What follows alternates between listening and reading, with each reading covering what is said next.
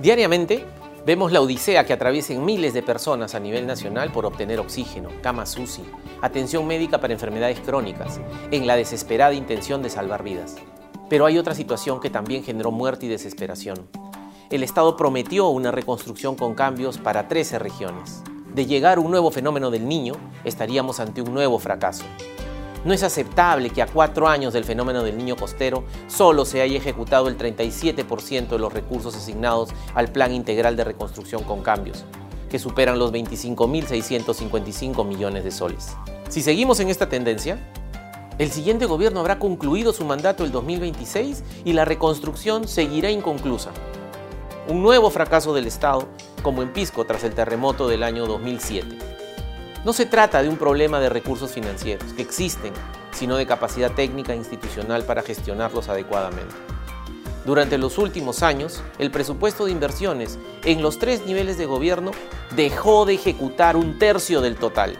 Parece que ya nos hemos acostumbrado a que cada año el Estado deje de gastar en promedio alrededor de 18 mil millones de soles en inversiones, a pesar de la enorme brecha de infraestructura pública que limita significativamente nuestro proceso de desarrollo económico y social. Se dice que la Contraloría genera tanto miedo con sus intervenciones que paraliza a los funcionarios públicos. Para evitar eso se creó en el marco del proceso de reforma del control gubernamental en el Perú el modelo de control concurrente, con un enfoque preventivo que acompaña la gestión, exponiendo los riesgos y situaciones adversas para que se adopten las medidas pertinentes e informando a la ciudadanía sobre dichas situaciones a fin de promover el control social. En lo que va del proceso de reconstrucción con cambios en Piura, la región más afectada por el fenómeno del niño costero, donde se concentra el 21% del total de intervenciones a nivel nacional, se han identificado 820 situaciones adversas relacionadas a obras por un valor de 2.375 millones de soles. Lamentablemente, en dos terceras partes de las señaladas ni siquiera han merecido algún plan de mitigación por parte de las entidades ejecutoras. Resolver estas situaciones que evidencian la incapacidad estatal es una de las prioridades más urgentes que el siguiente gobierno deberá atender para que tenga éxito liderando la solución de la pandemia del COVID-19, la reactivación económica y la consolidación fiscal de nuestro país.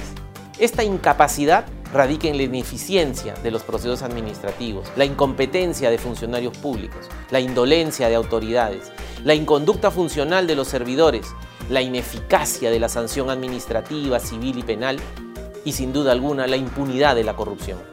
Debemos detener esta inercia, encaminándonos durante los próximos cinco años en una senda de desarrollo sustentable para beneficio de todos los ciudadanos y la mejora de nuestra calidad de vida.